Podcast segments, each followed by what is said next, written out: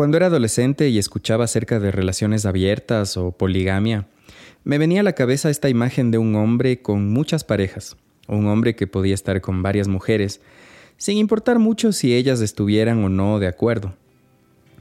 De alguna manera, estaba bien que un hombre pudiera tener muchas parejas, pero no era lo mismo para una mujer. Llegué a pensar erróneamente que eso era la poligamia. Recuerdo, por ejemplo, que un amigo decía que tenía una relación abierta con su pareja, pero en realidad su pareja no lo sabía. Según ella, tenían una relación monógama y exclusiva. Menciono esto porque me parece que una de las características más comunes que he observado en cómo muchos hombres manejan sus relaciones están muy marcadas por actitudes de infidelidad y manipulación, en las que existe cierto imaginario de que el hombre puede engañar a su pareja, y muchos lo hacen todo el tiempo, y de alguna manera esperan que su pareja acepte, perdone, continúe, la palabra que quieras, en nombre del amor, ¿no? cuando claramente hay algo en esa dinámica que no es respetuosa con las personas involucradas. Nunca me paré a pensar en lo complejo que en realidad puede llegar a ser reconocerse como una persona poliamorosa. Hasta hace unos años atrás, cuando un amigo muy querido empezó a tener una relación poliamorosa y me contaba lo emocionalmente complejo o agotador que llegaban a ser ciertas cosas para él. En nuestras conversaciones pude entender lo profundo y poderoso de las relaciones. Por eso, el día de hoy decidimos conversar acerca de cómo relacionarnos de mejor manera. Cuando decidimos estar en una relación amorosa o sexoafectiva con otra persona o con otras personas, es importante saber qué implica amar y recibir amor, porque como vamos a escuchar, las claves para tener mejores relaciones, monógamas o no monógamas, son realmente las mismas.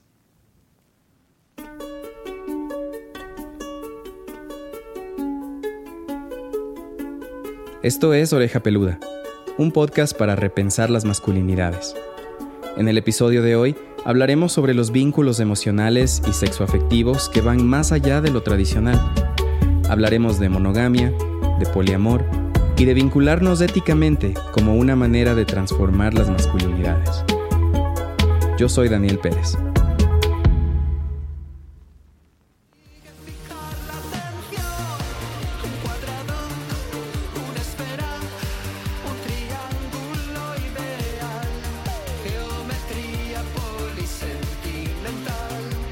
Un cuadrado, una esfera, un triángulo, un trapezoide, un cilindro, un polígono.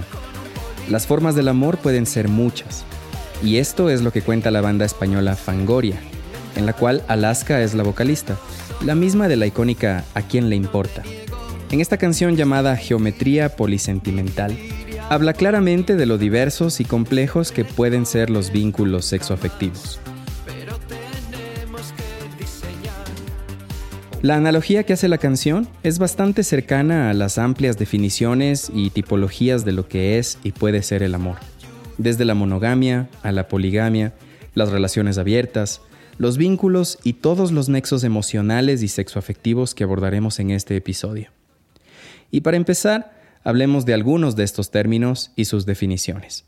Eh, la monogamia es cuando tienes un vínculo principal con una persona eh, de cualquier tipo, ¿no? O sea, no sé, novios o esposos o comprometidos o unión libre, lo que sea. Eh, y estás con ese vínculo principal. Ella es Carla Vera. El otro día me preguntaron si es un nombre artístico y es como, no, mi familia no pensó también cuando me pusieron Carla. sí parece Calavera, pero me llamo Carla, con R, Vera. Eh, Carla es de Ecuador. Trabaja en la industria musical y la movida cultural en Quito. Carla se describe a sí misma como una persona ambiamorosa. Eh, una persona ambiamorosa, como yo, eh, puede tener tanto relaciones poliamorosas o también como estar en la monogamia. Puedo tener un vínculo principal o una relación monógama y luego podemos, eh, no sé, sentir atracción hacia alguien más. O sea, tener esta relación abierta al poliamor. Para Carla, ser ambiamorosa le permite mantenerse abierta a distintas posibilidades, lo cual la hace sentir muy cómoda. Porque es como que no me cierro algo sea, imagínate que podría tener una relación monógama, ¿quién quita, no? O una relación abierta, una relación poliamorosa. Entonces, por eso me gusta esa, esa posibilidad de hacer mis propios términos. Cuando habla de una relación abierta o una relación poliamorosa, Carla es muy clara en diferenciarlas. Claro, el poliamor es más cuando tienes más de un vínculo sexoafectivo, o sea, varios amores. Y cuando decimos vínculo sexoafectivo, un término que escucharán bastante durante este episodio, nos referimos a la persona o personas con las que estableces una relación de carácter amoroso y sexual. En una relación abierta puede ser como que estás con una persona y, digamos tú quieres irte de fiesta y tu pareja sabe, así que te vas a dar de besos con alguien más, así, pero sabes que es algo un poquito temporal. El poliamor ya son más vínculos, por ejemplo, a veces son tres personas viviendo en una casa. Las maneras de relacionarnos pueden ser muy variadas, y seguiremos hablando de esto. Pero como menciona Carla, independientemente del tipo de relación que tengas, lo que realmente importa es empezar por entender que una relación no se trata de usar o consumir a la otra persona. A veces tenemos también el consumismo personal, así como que usamos a las personas para satisfacer necesidades y son más como objetos y no como personas. Y eso, y eso no es el fin ni del poliamor, ni de la monogamia, ni de las relaciones abiertas, o sea, de nada. Carla menciona esto porque actualmente, quizás en muchos círculos sociales, esto del poliamor pareciera ser visto como una moda.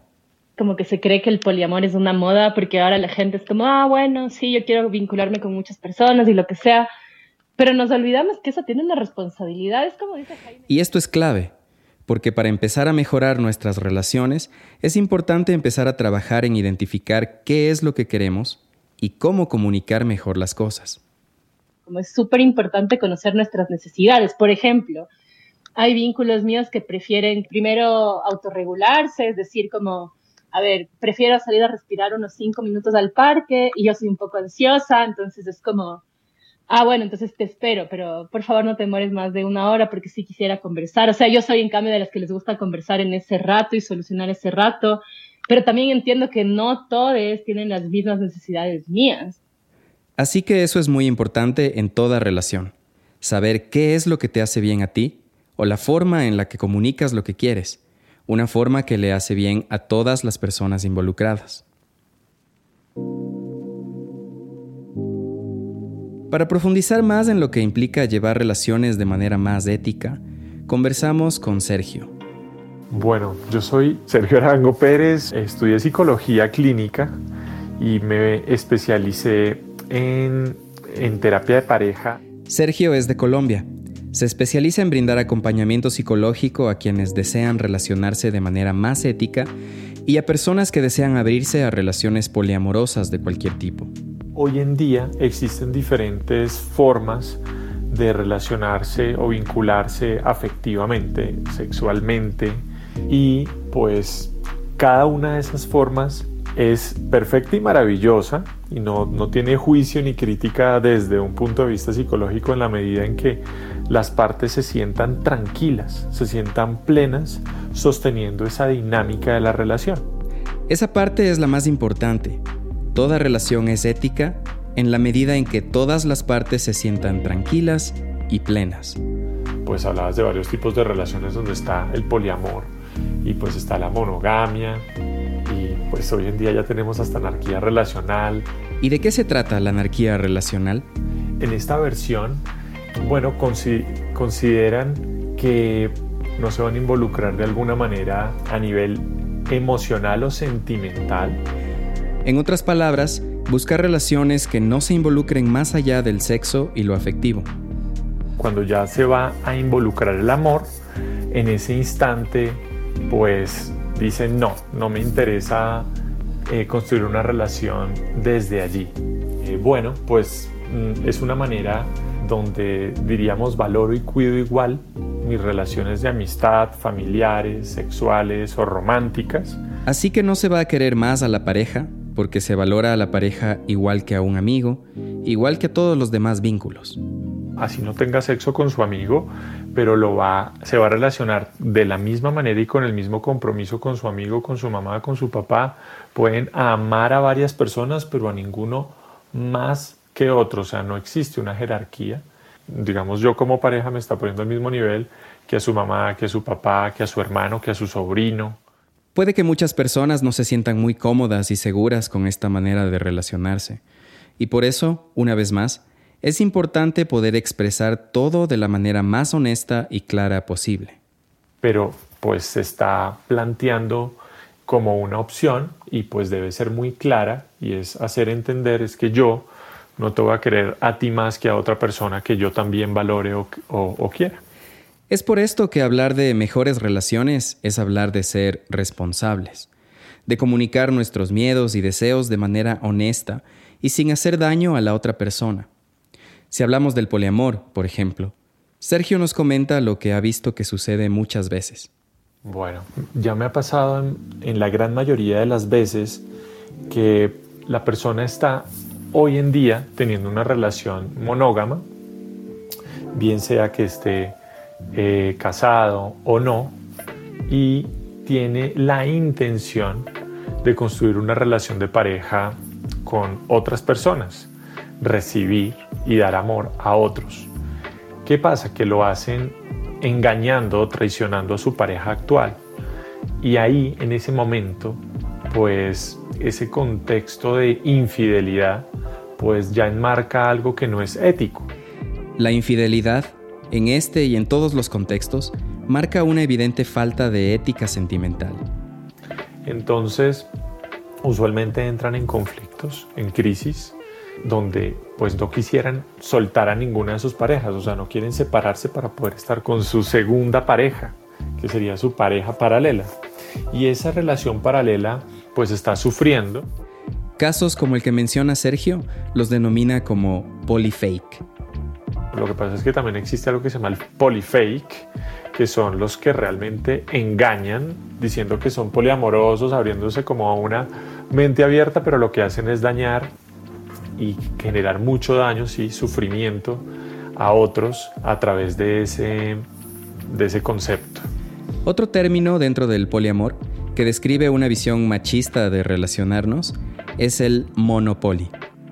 El monopoly es, eh, sí, es la tendencia mm, pues típica masculina de tener eh, otras relaciones, pero su pareja solo está con él. Esa versión pues sí, es una versión muy machista que pues con la nueva era de la que estamos hablando, la nueva información, las culturas, donde se rompen tantos tabúes y paradigmas, y en una sociedad que está atendiendo a, la igualdad, entonces pues ya se rompen estos protocolos monopolio y pues ya se, se abren a la posibilidad de que tanto hombres y mujeres puedan tener pues diferentes relaciones al mismo tiempo, que era lo que estábamos hablando, pues de un poliamor igualitario. De acuerdo a su experiencia profesional, describe que es más común que cuando la mujer es la que ha tomado la iniciativa de tener una relación poliamorosa, algunos hombres manifiestan incomodidades y también inseguridades. Les cuesta mucho trabajo a los hombres que llegue una mujer poliamorosa a ellos y que ellos se abran a esa posibilidad, como que tienen que experimentarlo primero y ya desde ahí decir, bueno, o sea, si yo lo estoy aceptando en mí, ¿cómo se lo voy a restringir a mi pareja? Pero Sergio explica que abrirse a estas nuevas maneras de relacionarse, en muchos casos que ha visto, ha traído beneficios para algunos hombres. Por ejemplo, el derribamiento de muchos tabúes o la apertura de posibilidades que quizás no se imaginaban como experimentar también con otros géneros. Hay hombres poliamorosos que solamente quieren estar con mujeres, pero hoy en día se están abriendo un poliamor, digamos que bien, bien instaurado, abriría la posibilidad de relacionarse con hombres y mujeres, o sea, sin ningún tipo de restricción en dar y recibir amor. Y, y bueno, eso está generando muchos cambios en el, en el hombre de tal manera que la masculinidad también está en transformación. Y esto pues está enfrentando, digamos, a, a ese concepto del masculino, pues que, que con el que tal vez nos criaron o que nos han enseñado y que resulta que ya se está viendo terminado, porque eh, lo que hace masculino a un hombre pues no es que esté con un hombre o con una mujer. Es algo más allá de eso. De las complejidades de las relaciones, Jaime Rodríguez Zabaleta, poeta y escritor peruano, conoce bastante. Y mm, esto empezó como una relación de tres, un trío, en lo que se conoce ahora como poliamor. De antemano, un pequeño aviso. Cuando realizamos la grabación con Jaime, la conexión, la tecnología fallaron muchísimo y por esta razón en los audios de Jaime van a escuchar algunos errores que hemos intentado minimizar. Pero no podíamos dejar a un lado una conversación tan interesante como la que tuvimos con Jaime. Hace ocho años, Jaime convive con Gabriela y con Rocío. En su momento, formaron una pareja de tres. Existe el término trieja, es decir, una relación amorosa y sexual entre tres personas. Y durante este tiempo la relación ha ido cambiando pero eh, un par de años después evolucionó y cambió y mutó, y de modo que ahora eh, estamos los tres, convivimos, criamos a nuestros dos hijos, pero Rocío tiene una relación con Gabriela, Gabriela tiene una relación conmigo, pero Rocío y yo tenemos evidentemente una relación también, pero no es un tipo de relación que sea sexoafectiva o romántica, ¿no? por decirlo de una manera. Es así que ahora, junto a Gabriela Wiener y Rocío Lanchares, han formado una familia de cinco, una familia heterodisidente, lejos de cualquier concepción tradicional. Cuando me preguntan o me pregunto yo mismo, ¿no? ¿Qué tipo de relación tenemos Rocío y yo, ¿no? ¿Qué somos, ¿no? Y realmente no hay un nombre para definir la relación que tenemos. Y eso siempre me, me, resulta más bien interesante, ¿no? O sea, me resulta más bien estimulante pensar en que hay formas de relacionarse que no están etiquetadas, que no están catalogadas, que no están inventadas y que uno va descubriendo sobre la marcha. Gabriela es quien más ha contado esta historia en diferentes textos, novelas, retratos, crónicas y publicaciones. Siempre lejos de cualquier idealización o romanticismo, más bien con mucha dureza, honestidad y desde todas las aristas posibles. El dolor, las complejidades, los celos, también el amor no siempre fue fácil, sobre todo para mí. Gabriela siempre ha ido un poco tirando de mí en este sentido, ¿no? O sea, llevándome un poco a remolque, porque es una mujer sencillamente más valiente, más lista que yo. Hace poco más de un año, la familia, compuesta por Jaime, Gabriela, Rocío y sus hijas Coco y Amaru, presentaron una obra de teatro performático sobre su vida en casa y su crisis más reciente que conlleva también una reflexión sobre los modelos familiares y el estatuto romántico.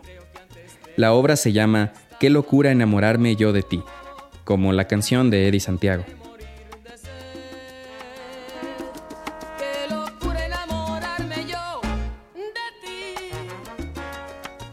Jaime cuenta cómo comenzó su historia con Gabriela hace 20 años en Lima, Perú y éramos personas que de alguna manera, Gabriela probablemente mucho más que yo, pero yo también percibíamos cierta libertad sexual, ¿no? nos gustaba salirnos de lo convencional, y esto nos llevó pues a, relacionarnos sexualmente con otras personas, con otras mujeres, y, yo, y, entonces... y al mudarse a España es cuando Rocío entra en la familia. Y luego, pues naturalmente se dio en nuestro caso la, idea de empezar a pensar en incorporar a alguien más a nuestra familia. pasamos de lo lúdico, digamos, de lo divertido, de la aventura sexual, a pensar que si estaría bien, que es algo que nos gustaría, que nos interesaría, pues incorporar a, alguien más en nuestra familia. Al ser Gabriela una mujer bisexual, llegaron a la decisión de que la persona que querían que entre a su familia fuera una mujer.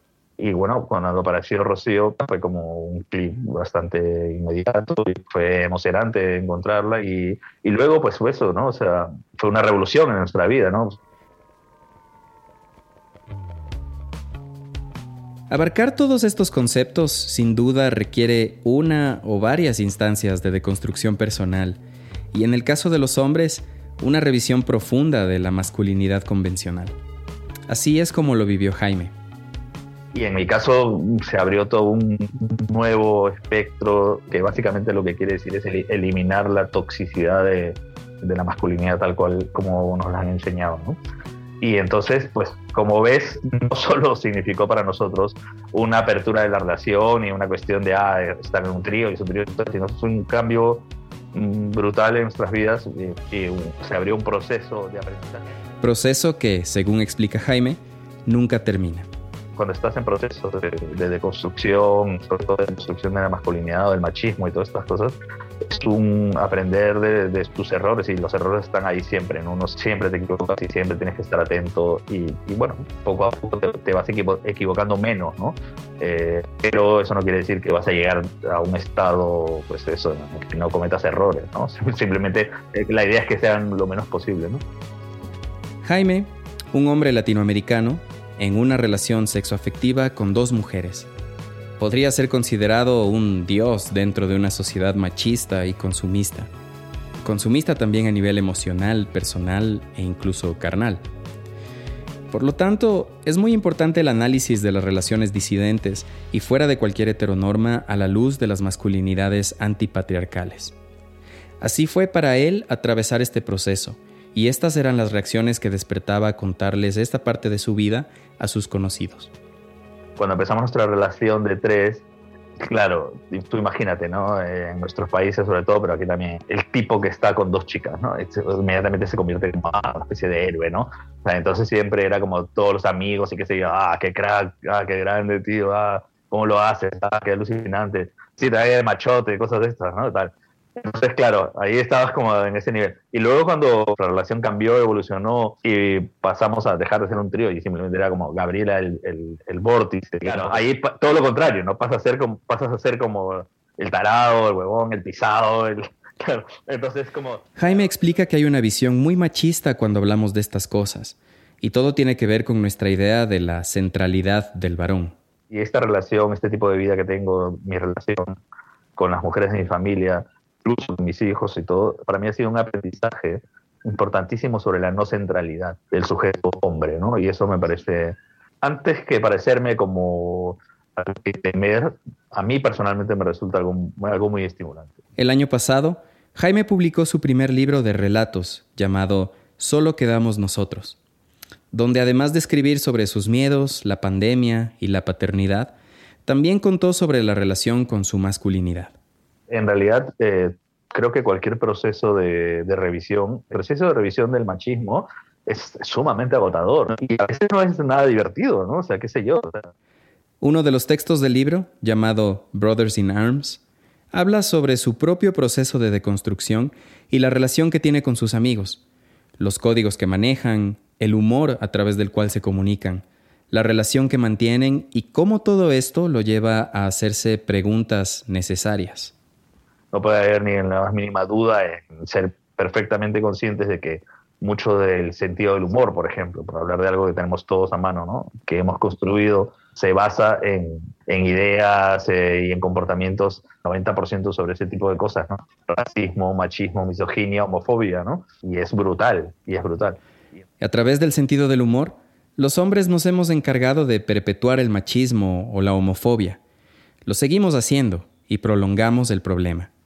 Entonces nos toca no solo hacer un trabajo visible sobre eso, sino efectivamente incluso en estos grupos, en estas cosas que te digo de, con tus amigos, cuando hablas con tus colegas en los que no, hay nadie más escuchándote, tú sientes que es como, ah, aquí puedo estar, ser yo, ¿no? Y, relajarme y no, tener que cuidarme tanto de decir la cosa y tal. Incluso ahí tienes que empezar a trabajar, ¿no? Tienes que empezar a trabajar y empezar a cambiarlo. Cuando esto cambie, concluye Jaime, cuando ya no necesites encajar de cierta manera en un grupito de gente que habla tonterías tóxicas, ya se habrá producido un cambio significativo. Todas estas experiencias y maneras de relacionarse de las que estamos escuchando nos llevan a un factor común. Más allá de una etiqueta, de si tenemos una relación monógama o poliamorosa, existe algo que muchas personas llaman responsabilidad afectiva. Este término puede significar muchas cosas para muchas personas. Algunas pueden estar o no de acuerdo con el término como tal, pero es cierto que ninguna relación, tradicional o no, funcionaría plenamente si no respetamos y cuidamos a las personas involucradas.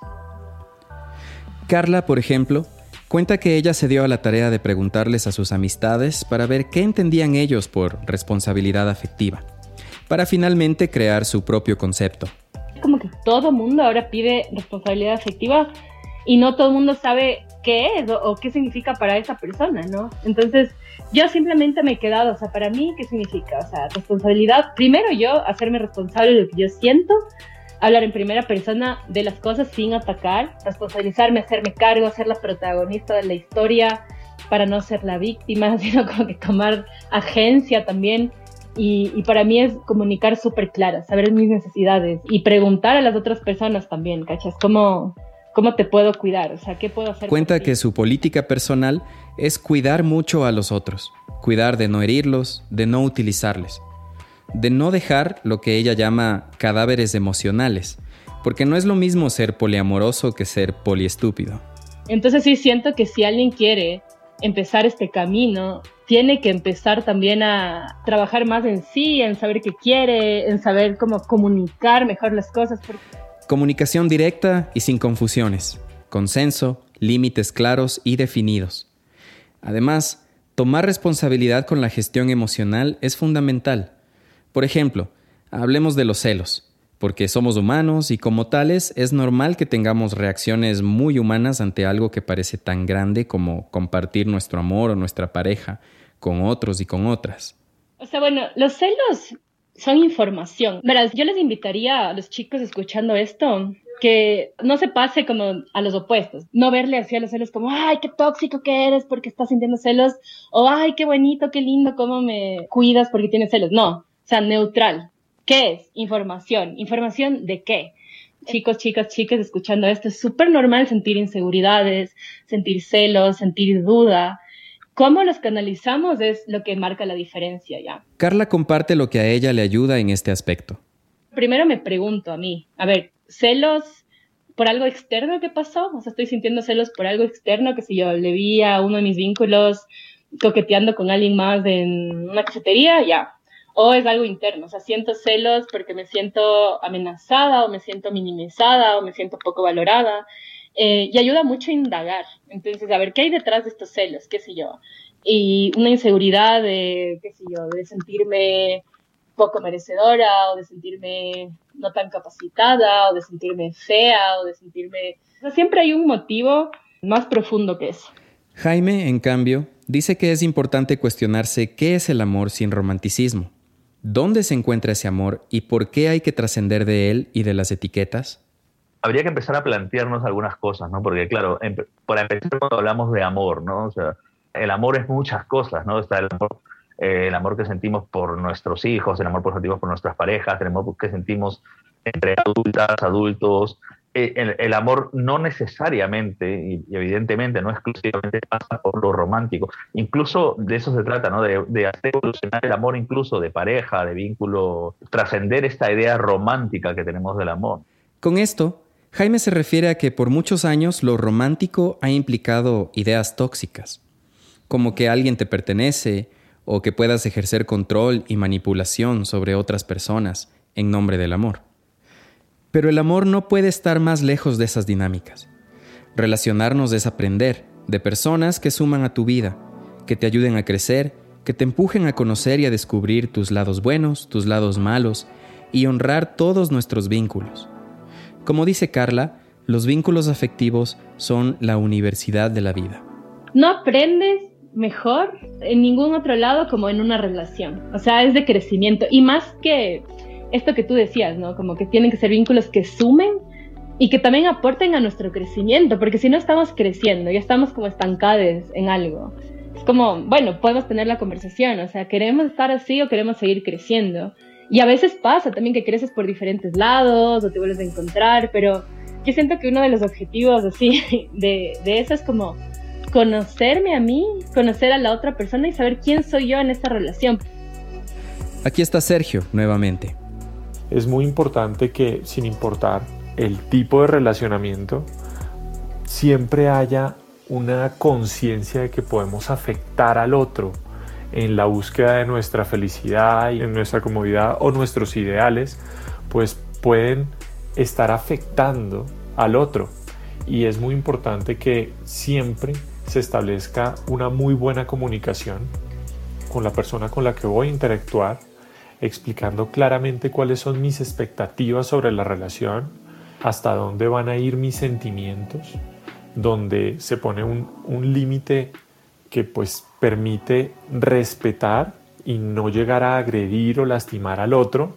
Y si me está lastimando, sé que puedo poner límites y decir, no, esto no me está gustando. La idea, dice Sergio, es compartir, entre dos, cinco o más, como varios casos que ha atendido, una relación en armonía basada en el amor y la aceptación. Cualquier interacción contraria a esto se convierte en algo tóxico, que drena emocionalmente y no aporta al crecimiento personal.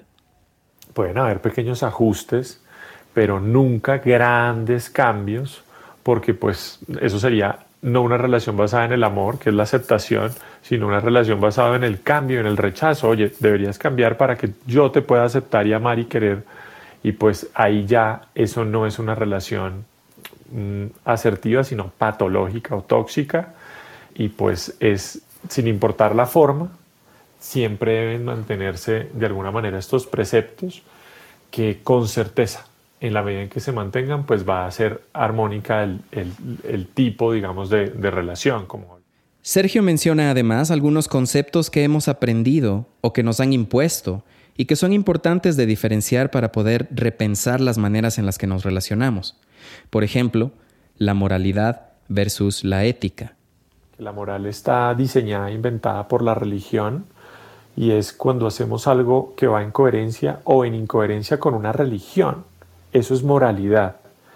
Algo diferente es la ética. La ética no tiene nada que ver con la religión.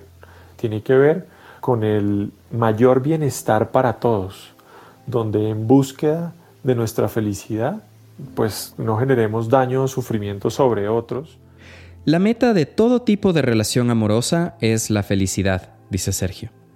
Pero una felicidad comprendida desde las relaciones saludables y no a partir del egoísmo y la posesividad. El amor, en términos monógamos o poliamorosos, es exactamente igual. Es muy importante ahí el concepto del amor. El hombre debe entender, primero, definir la pareja y entenderle que la pareja que tenemos es la persona a la que le vamos a compartir nuestra felicidad. Ese es el verdadero significado de una pareja, la persona a quien le vamos a compartir nuestra felicidad, no es la persona que llega a nuestra vida a hacernos felices, porque nadie en este mundo puede hacernos felices.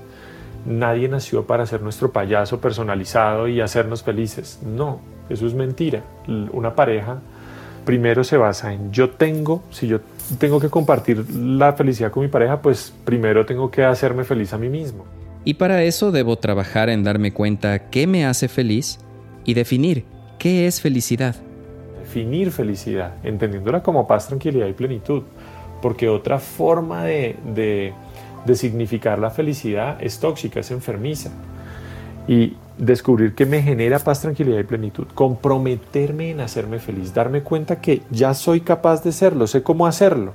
Y ese compromiso en hacerme feliz es indispensable para estar en condiciones de construir una relación de pareja, porque ya yo... Todo se basa en el amor, continúa Sergio. Si me amo, quiero mi felicidad. Entonces el amor hacia mí mismo me lleva a buscar mi propia felicidad, que es el primer paso. Y después el amor hacia la pareja me hace buscar que esa pareja sea feliz. ¿Cómo? Evitándole el dolor, el sufrimiento y también animándola para que por sí misma encuentre su felicidad. Esa es la manera armónica de construir relaciones de pareja. No importa si es eh, con una mujer, con un hombre, con dos, con tres, con cuatro. No importa, pero siempre entendiéndolo de esta manera va a ser sano, armónico, eh, digamos que va a ser constructivo y positivo para todas las partes.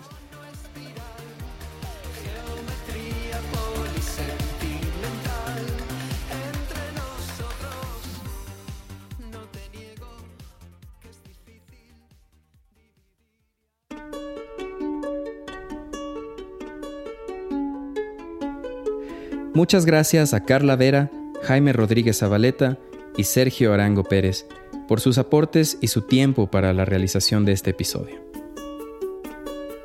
Oreja Peluda es producido en colaboración con la Fundación Frederick Egbert y presentado con el apoyo de Next Gen Men.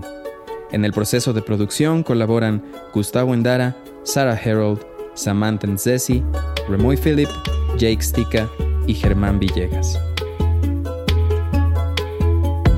En Oreja Peluda somos María Fernanda Borregales, Adrián Ceballos, María José Mesías, Diana Romero y yo, Daniel Pérez.